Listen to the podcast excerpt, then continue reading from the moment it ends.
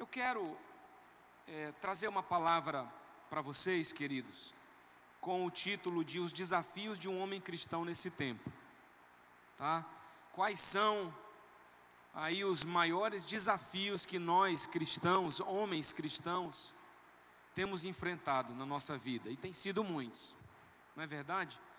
Nós acabamos de orar aqui, colocando diante de Deus cada uma das nossas dificuldades, às vezes com as quais algumas nós temos lutado já há anos, e a gente não consegue se libertar, às vezes é um vício.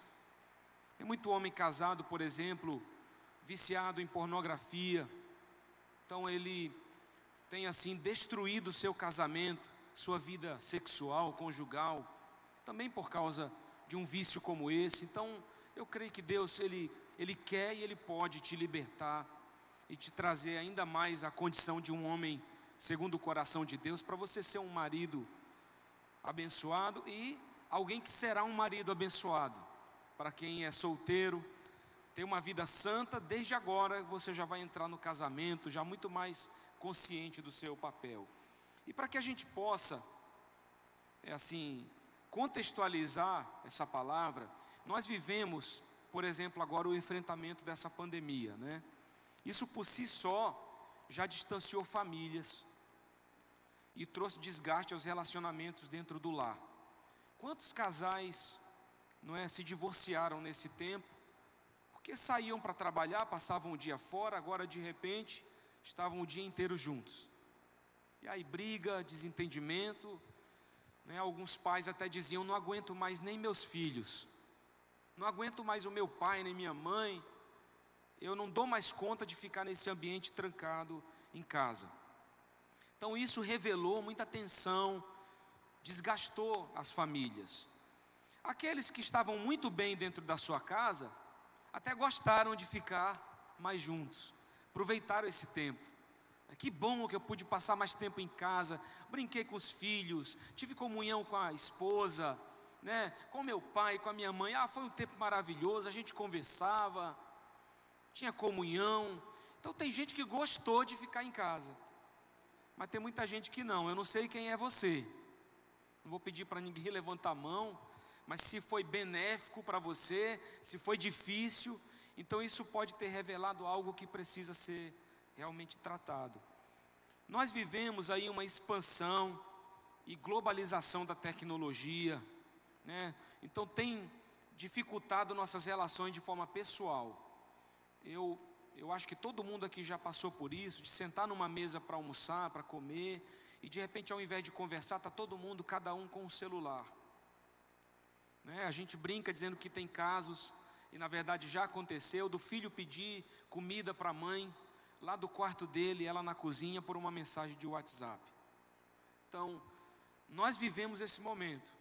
E ao invés da tecnologia nos aproximar, ela tem muitas vezes nos afastado desse ao vivo, né? Olho no olho, de conversar, de ouvir o outro, de dar atenção, de, de fazer parte mesmo um da vida do outro, né? Nós vivemos aí um crescimento do pecado da homossexualidade, no mundo. Uma coisa que era é, algo que nem se tocava, nem se falava sobre isso, havia um pudor muito grande. Por exemplo, até ali os anos 60, se bem que a homossexualidade já está na Bíblia. Você vai ver isso em Sodoma e Gomorra, quando foram destruídas, por exemplo, você vai encontrar o pecado do homossexualismo, né? Você vai encontrar essa devassidão, mas Muitas vezes as pessoas tinham esse pudor. Hoje em dia você vai assistir um filme, tem cenas de homossexualismo. Nós temos que lidar com isso, às vezes com amigos. Isso está à nossa volta, não é? E queridos, é pecado. E isso tem surgido muito mais por causa da falta da postura do homem, da posição do, do chefe do lar, da autoridade do, do pai, do marido. Então isso tem crescido. Então, nós vivemos essa confusão sexual, essa destruição do padrão, padrão bíblico de família. Né?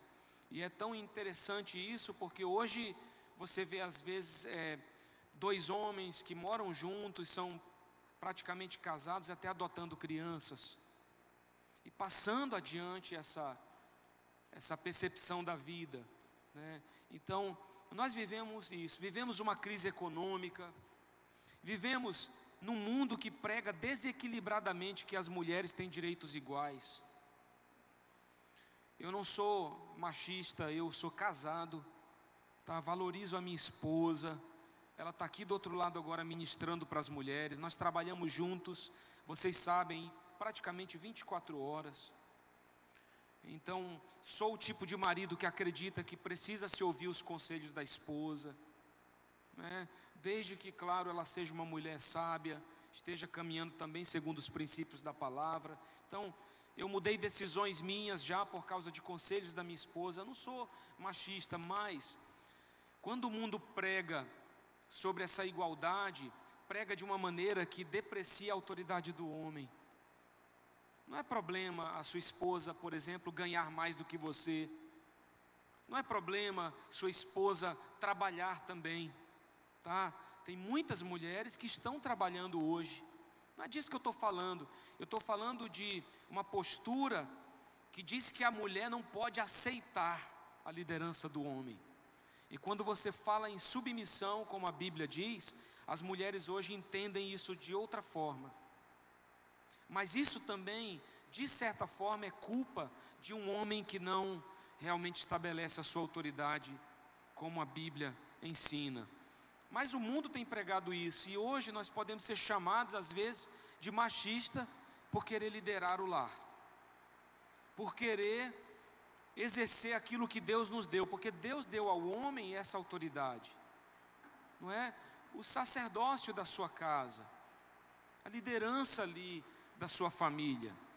Amar a sua esposa a ponto de dar a vida por ela, como Cristo amou a igreja, deu a sua vida pela igreja.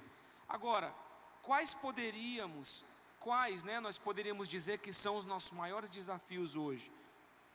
Por exemplo, um deles, o homem como pai de família, marido. Já pensou nesse tempo agora? A crise econômica, muitos aí ficaram preocupados: como é que eu vou sustentar minha casa? Como é que eu vou dar conta de uma família, né? A coisa está tão assim delicada que hoje, é, se você descobre que a tua esposa está grávida, o primeiro sentimento às vezes é de preocupação. E aí já vem alguém e te fala mais uma boca para alimentar. Ao invés de te dar os parabéns, olha, você vai ser pai de novo, graças a Deus. A preocupação já vem. E agora sustentar mais uma criança. Não é? Então, nós é, temos sido levados a essa conduta. O homem como provedor, o homem como alguém que detém a autoridade em relação à liderança do seu lar, o homem como um cristão. Né? Antigamente nós tínhamos que ir até as mulheres. Se você quisesse galantear uma mulher, é? é se envolver no, no sentido de cortejar uma mulher, Claro, você tinha que tomar iniciativa. Hoje a gente vive num mundo que as mulheres tomam a iniciativa. Elas não estão muito preocupadas com o que vão pensar. Elas vêm até você e elas dizem que querem você. Esse é o mundo que a gente vive hoje, de, de uma deturpação daquilo que realmente seria saudável. Então, como que nós cristãos, queridos, nesse tempo, temos nos portado? Hoje, as mulheres tomam iniciativa, o mundo está diferente. As coisas mudaram e não tem mais como voltar atrás. Não tem mais. Hoje, se você estiver num ônibus e você é um homem de Deus educado, cheio do Espírito Santo, entra uma mulher e você diz assim: Poxa, vou dar o meu lugar para ela sentar, ela já vai achar que você quer alguma coisa. Quem é? Por que está me dando lugar? Será que é um estuprador? Já levanta uma coisa assim, Será que tem uma boa intenção? Não, não preciso do teu lugar. A maioria das mulheres vai dizer: Não, não preciso, eu estou bem em pé. Mas não é que ela não queria sentar, ela está com medo de quem você é. O que, é que você quer com ela, em dando seu lugar para ela sentar? Os papéis estão estranhos, meus irmãos, não é? Está tudo muito diferente. É arriscado os amigos que você tem zombarem de você se você for muito cavalheiro no jeito que você trata a sua esposa. Que é isso, rapaz? Tu é canoa, não é? Tu é levado pelas mulheres. Então, o homem mundano já vai puxar um aspecto assim: que é isso? Tu é manso. Mas e onde é que está? Onde é que está esse padrão bíblico de ser homem? Onde é que está isso? Tem que estar tá aqui conosco. Nós precisamos ser um reflexo desse padrão. Nós podemos também falar então coisas como fidelidade. Vai me dizer que ser fiel hoje está fácil. Irmão, é um desafio. Você pode até dizer assim: Eu amo a minha esposa.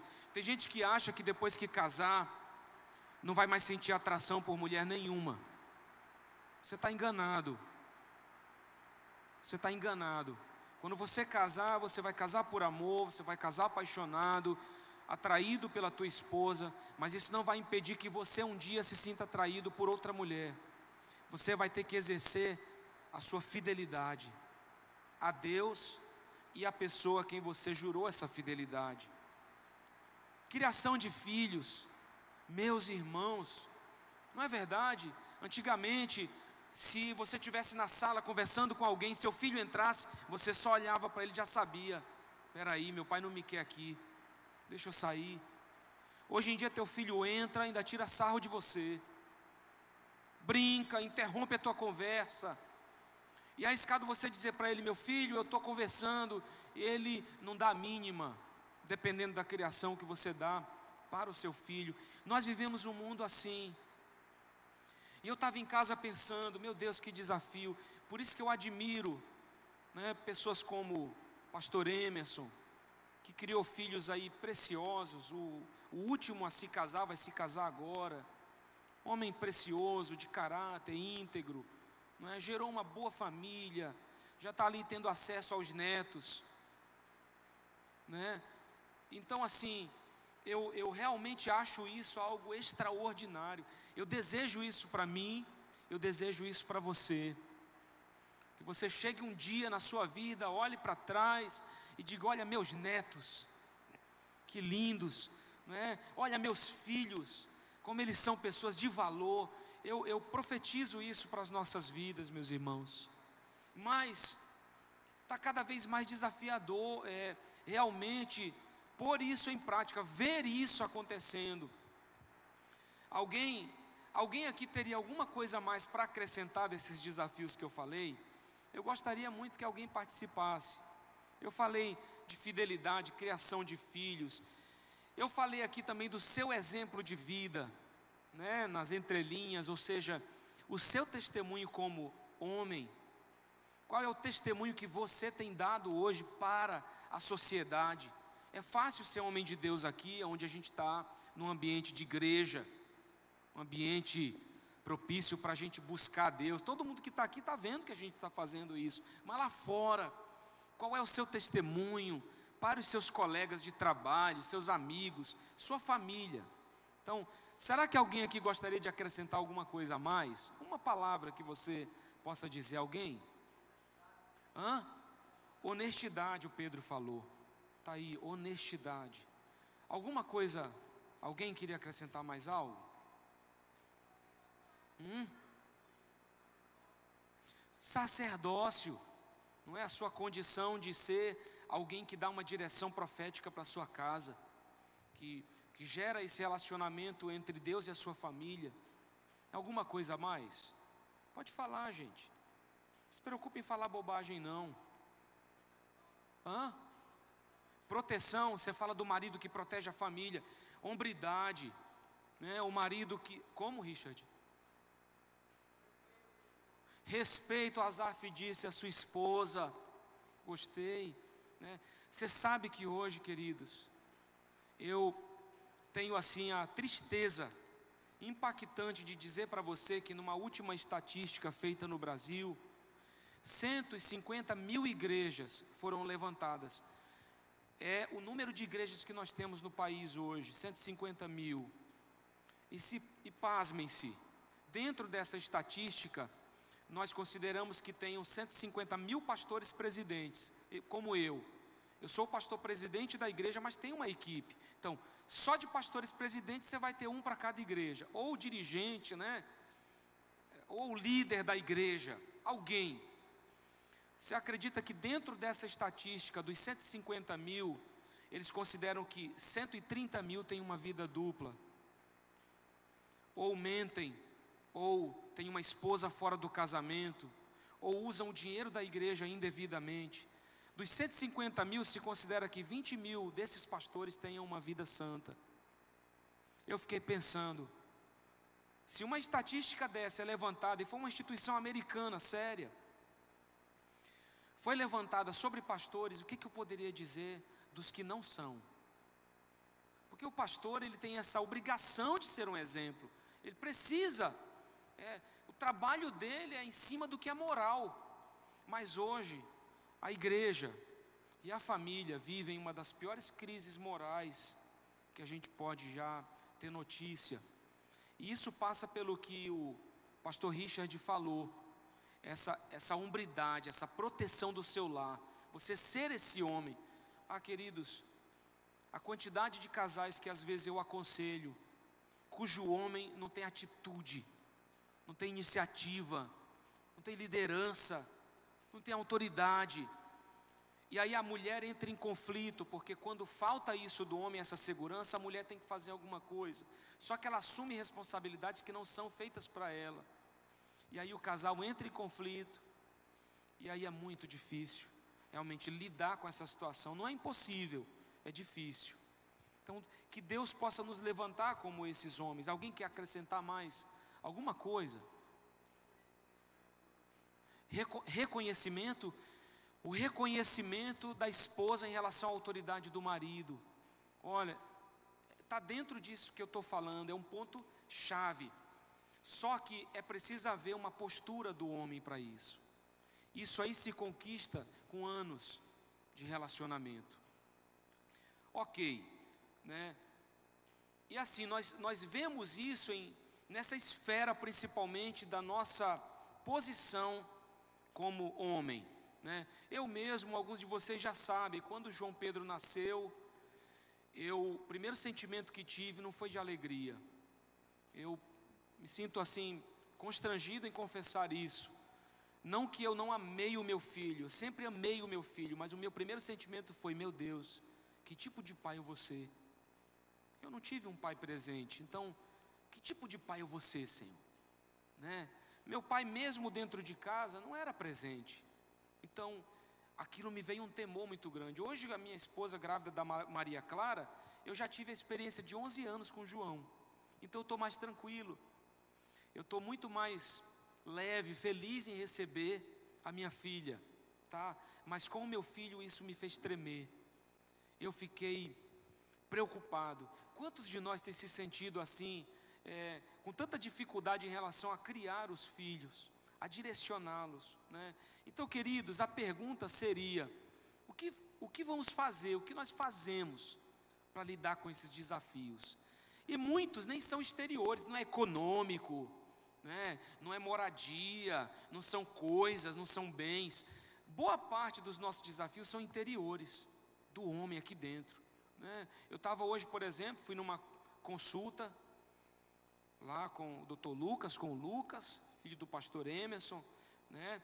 E aí ele taca lá e me faz uma pergunta, pastor, como é que está sua vida, né, sexual? É, dentro desse padrão você tem que ter cuidado, olha os hormônios, olha isso e aquilo. A gente vive numa sociedade tão difícil que às vezes o homem tem dificuldade nessa área e não pede ajuda para ninguém porque tem vergonha. Aí ele vai destruindo o casamento dele, a esposa dele vai se traumatizando, né? Às vezes são, e os adolescentes que estão aqui jovens, fruto também de uma vida de masturbação, porque é, geraram prazer em si mesmos e aí quando se casam têm dificuldade de lidar com a questão sexual, agora com uma parceira. Então, existe uma série de situações que se você também não pedir ajuda, você vai ter dificuldade para resolver sozinho. Então, se cuide, né? Isso é um alerta para a gente. Procura um médico se for preciso, um endocrinologista para ver tua taxa de hormonal, né, a testosterona e tudo mais, isso é importante, gente. Tá? O homem ele foge de médico, a gente precisa mudar isso. Agora, como que a gente pode lidar então com essas questões, esses medos, essas situações.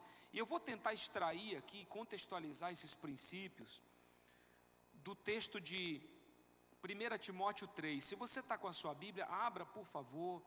Eu não quero demorar. Mas eu espero te trazer alguns conselhos. Quem sabe algo vai te ajudar a ser um homem mais saudável. Eu não estou falando de saúde física só. Saúde no teu relacionamento familiar. Saúde nas tuas economias. Sabe? Saúde para o teu coração, para a tua alma.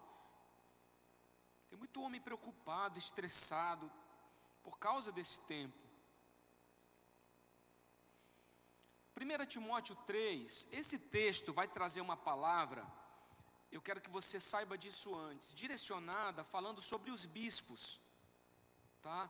Mas eu quero contextualizar isso trazendo os princípios do sacerdócio, que é também a nossa função dentro do lar. Olha o que a Bíblia vai dizer, 1 Timóteo 3, versículo 1. 1 Timóteo capítulo 3, versículo 1. Até o 7, mas eu vou ler em partes. Diz assim: Esta afirmação é digna de confiança. Se alguém deseja ser bispo, eu quero substituir essa palavra. Se alguém deseja ser um sacerdote, deseja uma nobre função. É necessário, pois, que ele, o bispo, o sacerdote, seja irrepreensível. Olha, já começa pesado aqui.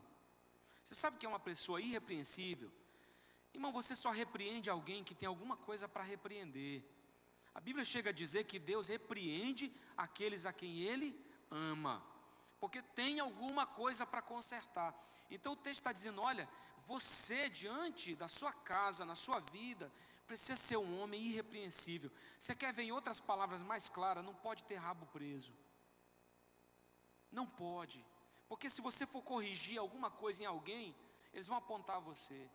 Olha, irmão, eu não estou falando de política, não, tá? Por favor. Se você é a favor do Bolsonaro ou não, você não vai se ofender com o que eu vou dizer. Mas o que eu percebo, é vendo, por exemplo, essa CPI toda, né, e toda essa situação é que o Bolsonaro não é perfeito. Mas, por exemplo, eles tentam encontrar corrupção na vida do cara e até agora eu não vi nada. Agora, o interessante é que todos que o atacam, a mulher foi presa, eles estão indiciados por lavagem de dinheiro, é uma série de crimes. Só não foi preso porque tinha foro privilegiado. Todo mundo vai soltando aqueles podres, porque, irmão, não tem como esconder. Você esconde alguma coisa por algum tempo, mas não por muito tempo. Você quer ver um exemplo?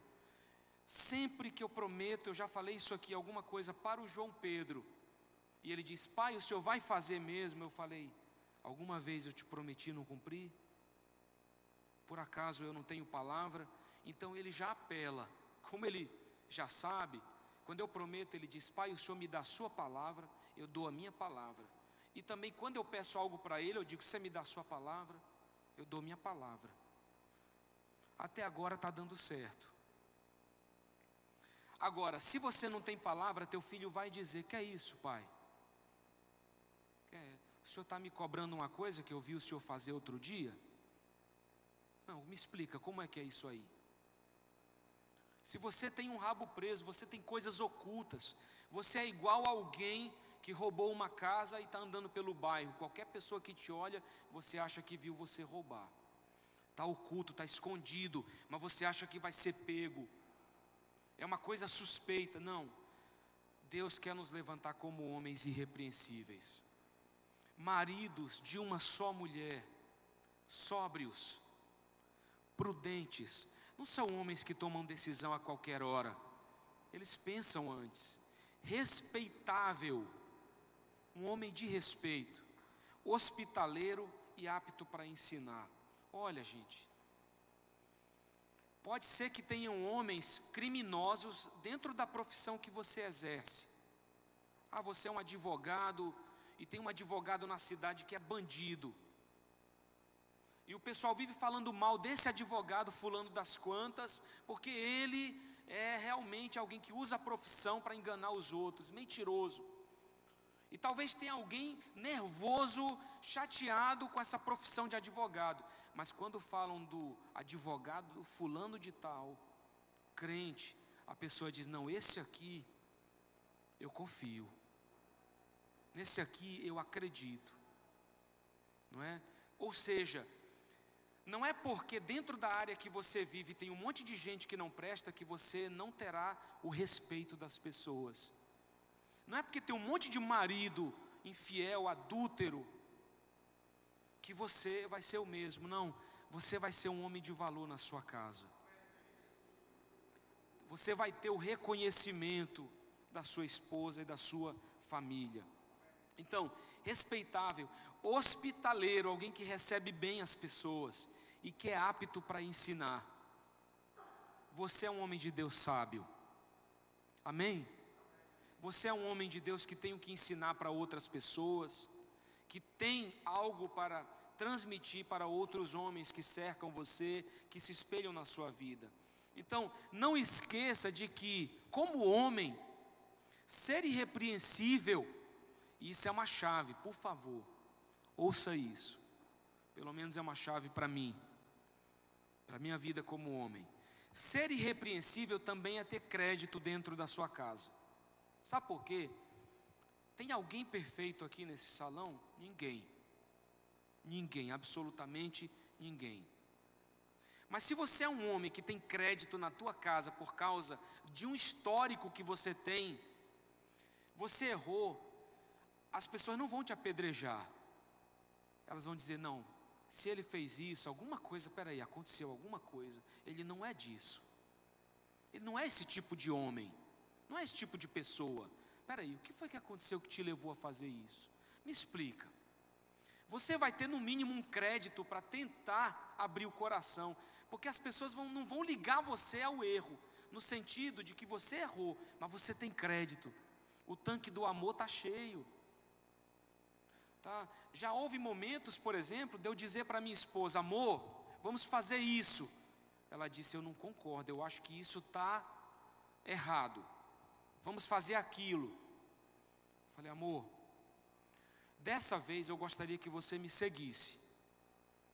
Eu sei que você quer aquilo, mas eu quero isso.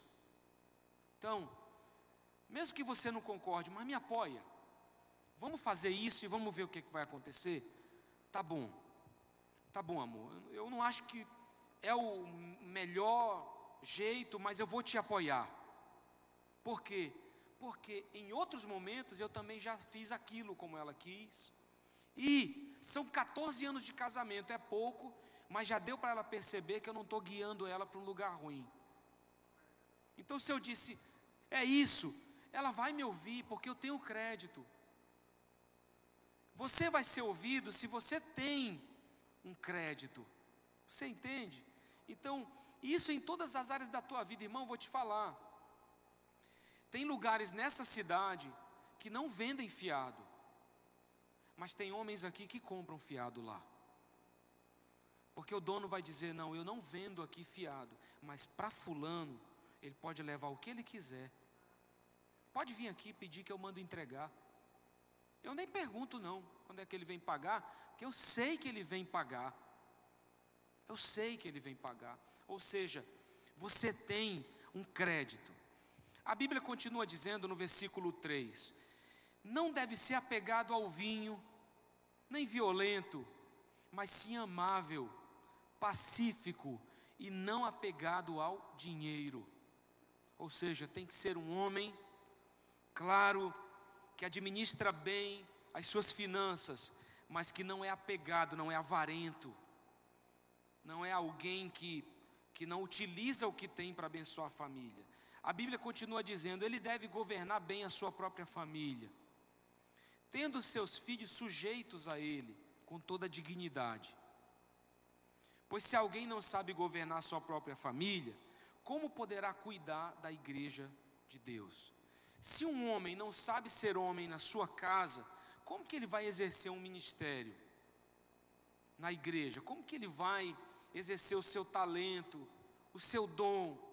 aquilo que Deus deu a ele, para que ele realmente seja um canal para a expansão do reino. Como que ele vai exercer isso se a casa dele é uma bagunça? Como? Porque se a família é uma bagunça, uma bagunça, eu vou falar para vocês, é difícil ter sucesso em outras áreas. Ou você ser pleno, você ser um homem feliz.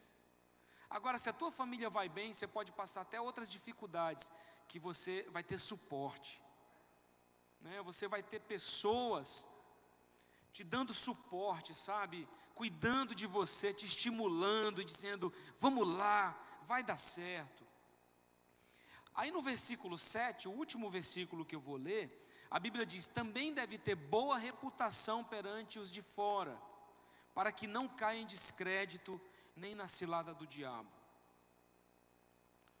Para que não caia em descrédito e nem na cilada do diabo. Boa reputação. Está dizendo perante os de dentro? Está dizendo os de fora. Os de fora. Homens de Deus, eu quero dizer para vocês, queridos, que o nosso maior campo missionário hoje é lá fora. É nessa sociedade, é nessas áreas de influência, economia, comunicação, política.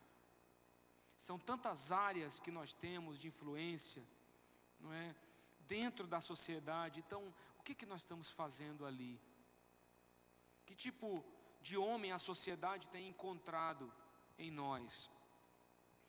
Eu, lendo esse livro na minha casa, eu aconselho você a ler um livro chamado A Grande Aventura Masculina. A Grande Aventura Masculina, de um autor chamado John Eldridge. Tá? Se você quiser, você pode me procurar depois eu só letro, eu mostro para você escrever. A Grande Aventura Masculina.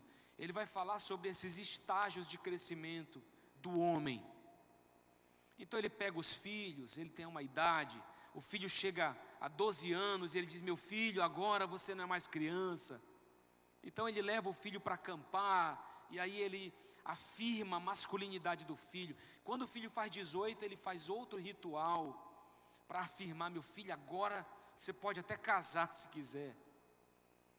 Você está numa outra fase, né? você está alcançando a maioridade. Então, esse livro se baseia especialmente nisso, a, a postura do homem, a, como o homem cria seus filhos. E o John Eldridge, ele escreve muito sobre isso. E tem um outro livro dele chamado Selvagem de Coração. É? Então, ele indica que a ferida relacionada ao pai, por exemplo, gera filhos impostores. Homens que caminham com a dúvida de saber se possuem o que é necessário para ser homem.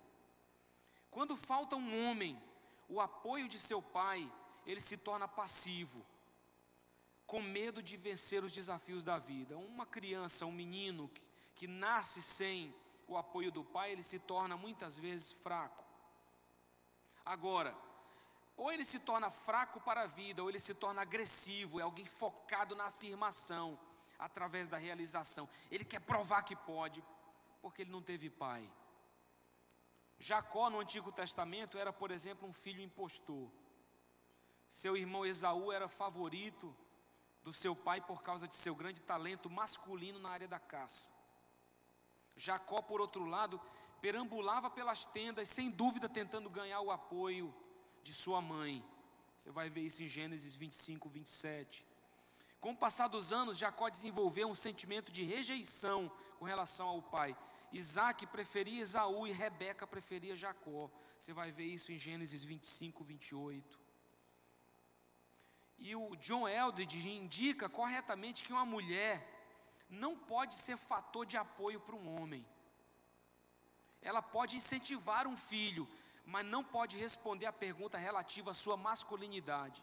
O João Pedro pode ter o apoio da minha esposa Edilane mas ele precisa ser afirmado pela minha masculinidade como pai dele, pela referência que ele vai encontrar em mim. Senão, ou ele vai crescer um menino fraco, com medo da vida, ou alguém que tenta se superar a cada dia e que muitas vezes necessita de palavras de afirmação para ter um pouco de paz. Davi, o rei Davi, foi um bom rei, mas não foi um pai muito bom. Seu filho Adonias era muito obstinado. E Davi nunca o disciplinou em momento algum, nem mesmo perguntando: o que, é que você está fazendo? O resultado foi que Adonias se tornou uma praga de rebelião para a nação. O que Davi, o pai, achava que aconteceria se permitisse que a influência de seu filho crescesse sem que ele enfrentasse as consequências de seu comportamento indesejável. Porque, queridos, as consequências elas vêm. Então, minha pergunta para nós, para mim, para você qual é o estilo de vida que nós homens estamos tendo hoje? Porque as consequências elas vão surgir com o tempo. As influências e as consequências elas vêm, não importa. Você pode até ser perdoado por Deus diante de uma situação, mas o que você plantou não tem jeito, vai colher. As consequências elas virão. Então, nós precisamos entender o nosso lugar e a nossa posição. E além dos exemplos que eu já dei, né, se você ainda sente dificuldade, nunca se esqueça de uma coisa e eu estou terminando. Primeiro, existe o poder da oração, meus irmãos. Se você ainda sente que tem dificuldade como pai, como marido, como filho, como jovem, adolescente, tuas emoções estão confusas, a tua identidade também, e você pensa bobagem às vezes, eu quero te dizer: recorra à oração. Se você tem vergonha, se você é tímido o suficiente para não abrir o coração com ninguém, eu vou te falar nessa noite, então, no mínimo, por favor, ore a Deus. Deus, eu tenho um problema nessa área eu tenho uma dificuldade, Senhor, me ajuda, Senhor, me mostra algo, me dá uma direção, me liberta. Busque a Deus, como nós estamos fazendo aqui hoje. Segunda chave, você precisa ler a palavra de Deus.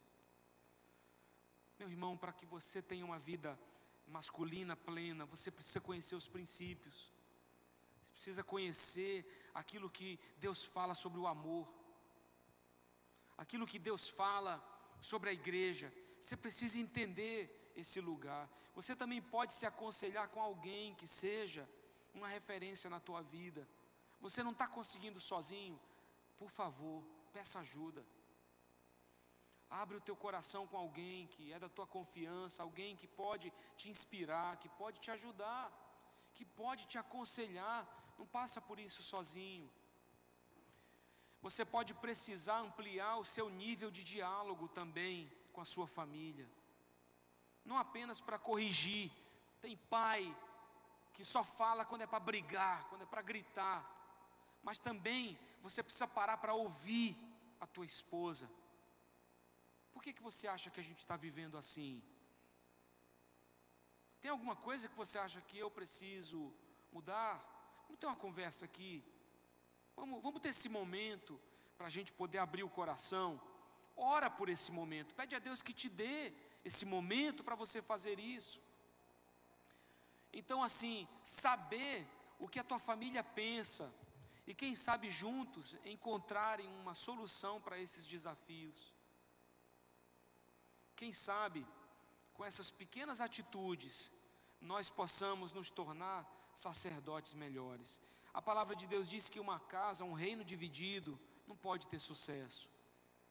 Então, o que Deus quer para você, para a tua família, é que você seja esse homem que agrega, que traz unidade para o lar e que caminha junto, porque o trabalho de família é um trabalho em equipe. Então, quais são esses maiores desafios nossos hoje? Qual é o desafio que mais te preocupa? É o teu casamento? É é a área econômica, financeira da tua vida, é você como pai, é você como filho, são as tuas emoções. Você é alguém que não tem força, energia para lutar, você tem medo, porque você também não foi afirmado pelo teu pai. Tá? Qual é a, o teu desafio hoje, meu irmão? Eu sei os meus. E eu vou falar para você nesses 11 anos em que eu sou pai, e nesses 14 anos em que eu sou marido, eu tive que me reinventar muitas vezes. Tive que parar muitas vezes e Deus, me ajuda. Me ajuda, Senhor. Eu não estou sabendo lidar com essa situação aqui. que eu digo para o meu filho agora? É, como que eu vou resolver essa situação aqui com a minha esposa? Assim, como que a gente vai lidar com isso? Então, quantas vezes eu tive que dizer: Deus me ajuda, fala comigo.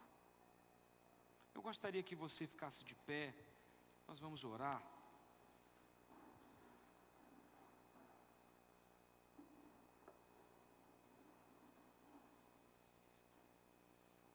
Queria colocar diante do Senhor as nossas vidas. Que nós realmente, como já fizemos, oramos aqui no altar, eu creio que houve uma liberação de algo poderoso da parte do Senhor. Eu, eu quero te falar também, você que está, que está solteiro, eu já fui solteiro, e tinha meus temores, né? Quando será que Deus vai me dar uma, uma esposa?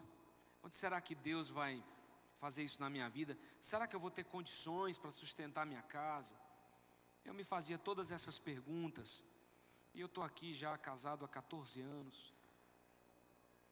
Juntos são quase 16, assim, de namoro, noivado, né, e o casamento. Então, não se preocupa não, o que você precisa é buscar o Senhor, tá? E eu sei que Deus na hora certa vai te dar uma esposa preciosa, em nome de Jesus, que vai te amar, que você seja esse homem aí muito amado e que ame também. Vamos orar então, queridos. Cadê o Joaquim? Não está aqui? Pode vir aqui para o violão. Nós vamos, vamos orar. Feche os seus olhos. É, não precisa agora você falar para ninguém, só precisa você falar para Deus. Qual é hoje o maior desafio aí da tua vida? Fala isso para o Senhor. É, diz para Deus, oh Deus.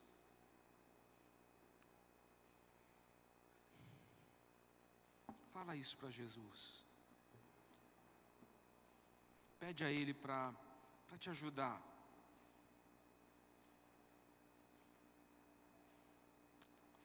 Oh Senhor.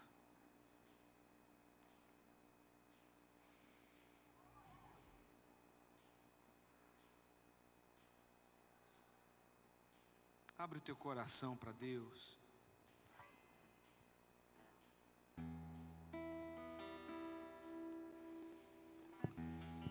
Oh Senhor, nós, debaixo dessa palavra,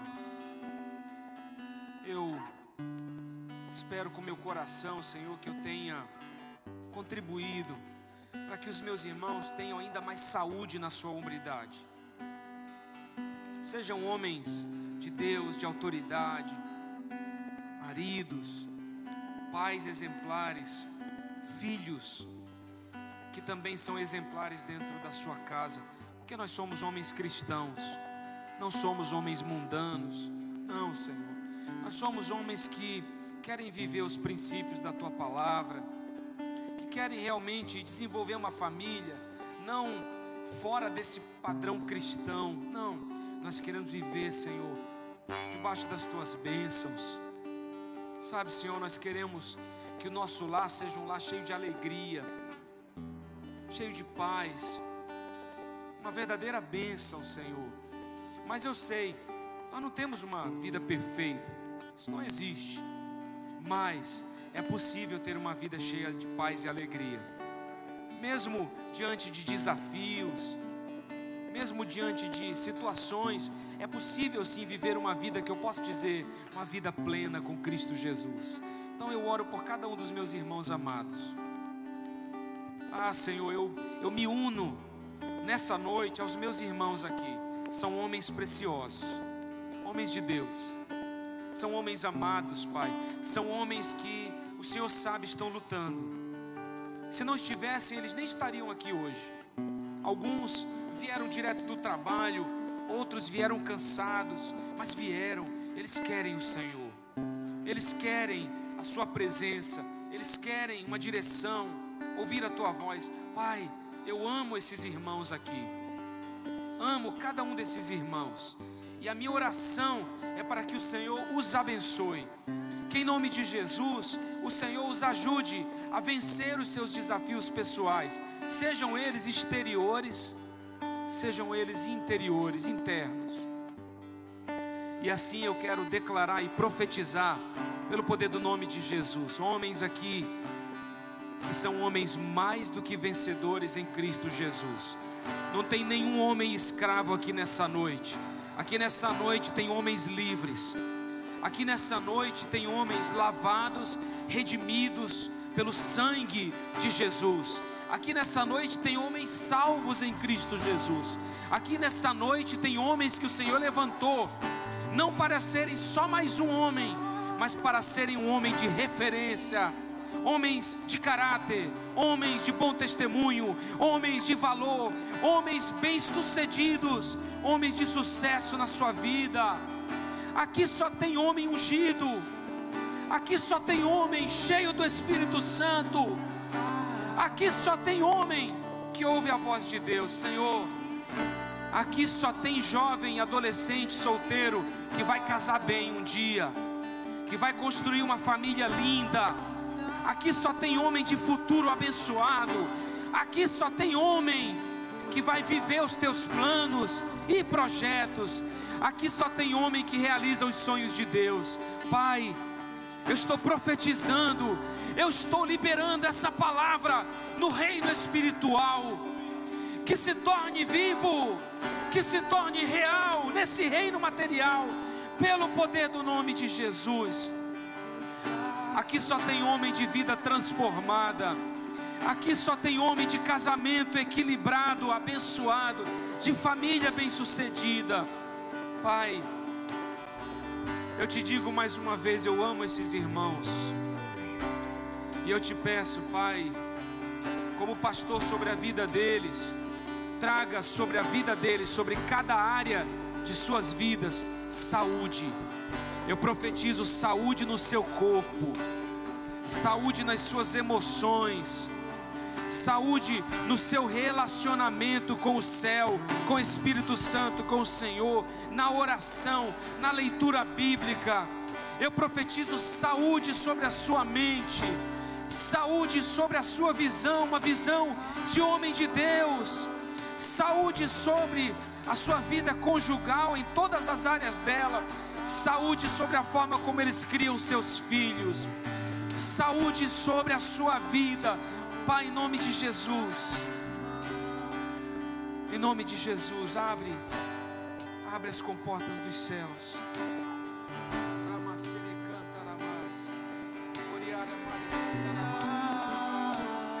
E derrama, Senhor, essa saúde, porque o céu não está doente, o céu não está em crise, o céu não tem problema.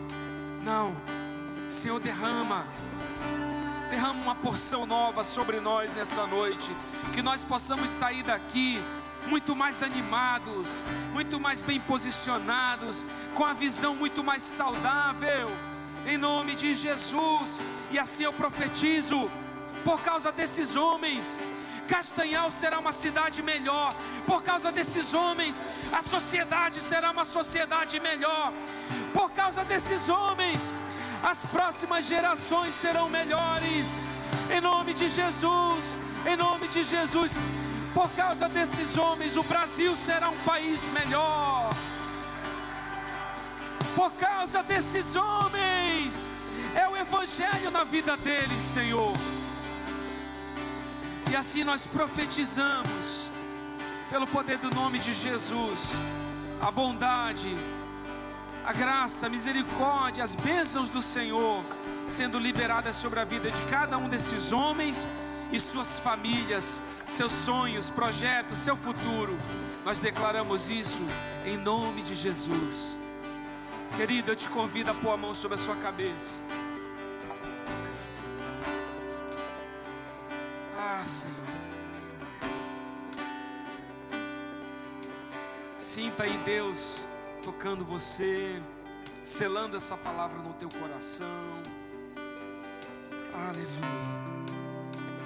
Oh Espírito Santo, sela essa palavra nos corações aqui.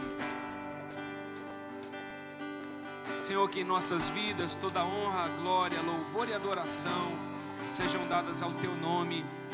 Pelo poder do nome de Jesus nós oramos, louvamos e bendizemos o Senhor. Você pode aplaudir Jesus nessa noite. Graças a Deus. Que o Senhor Jesus seja louvado.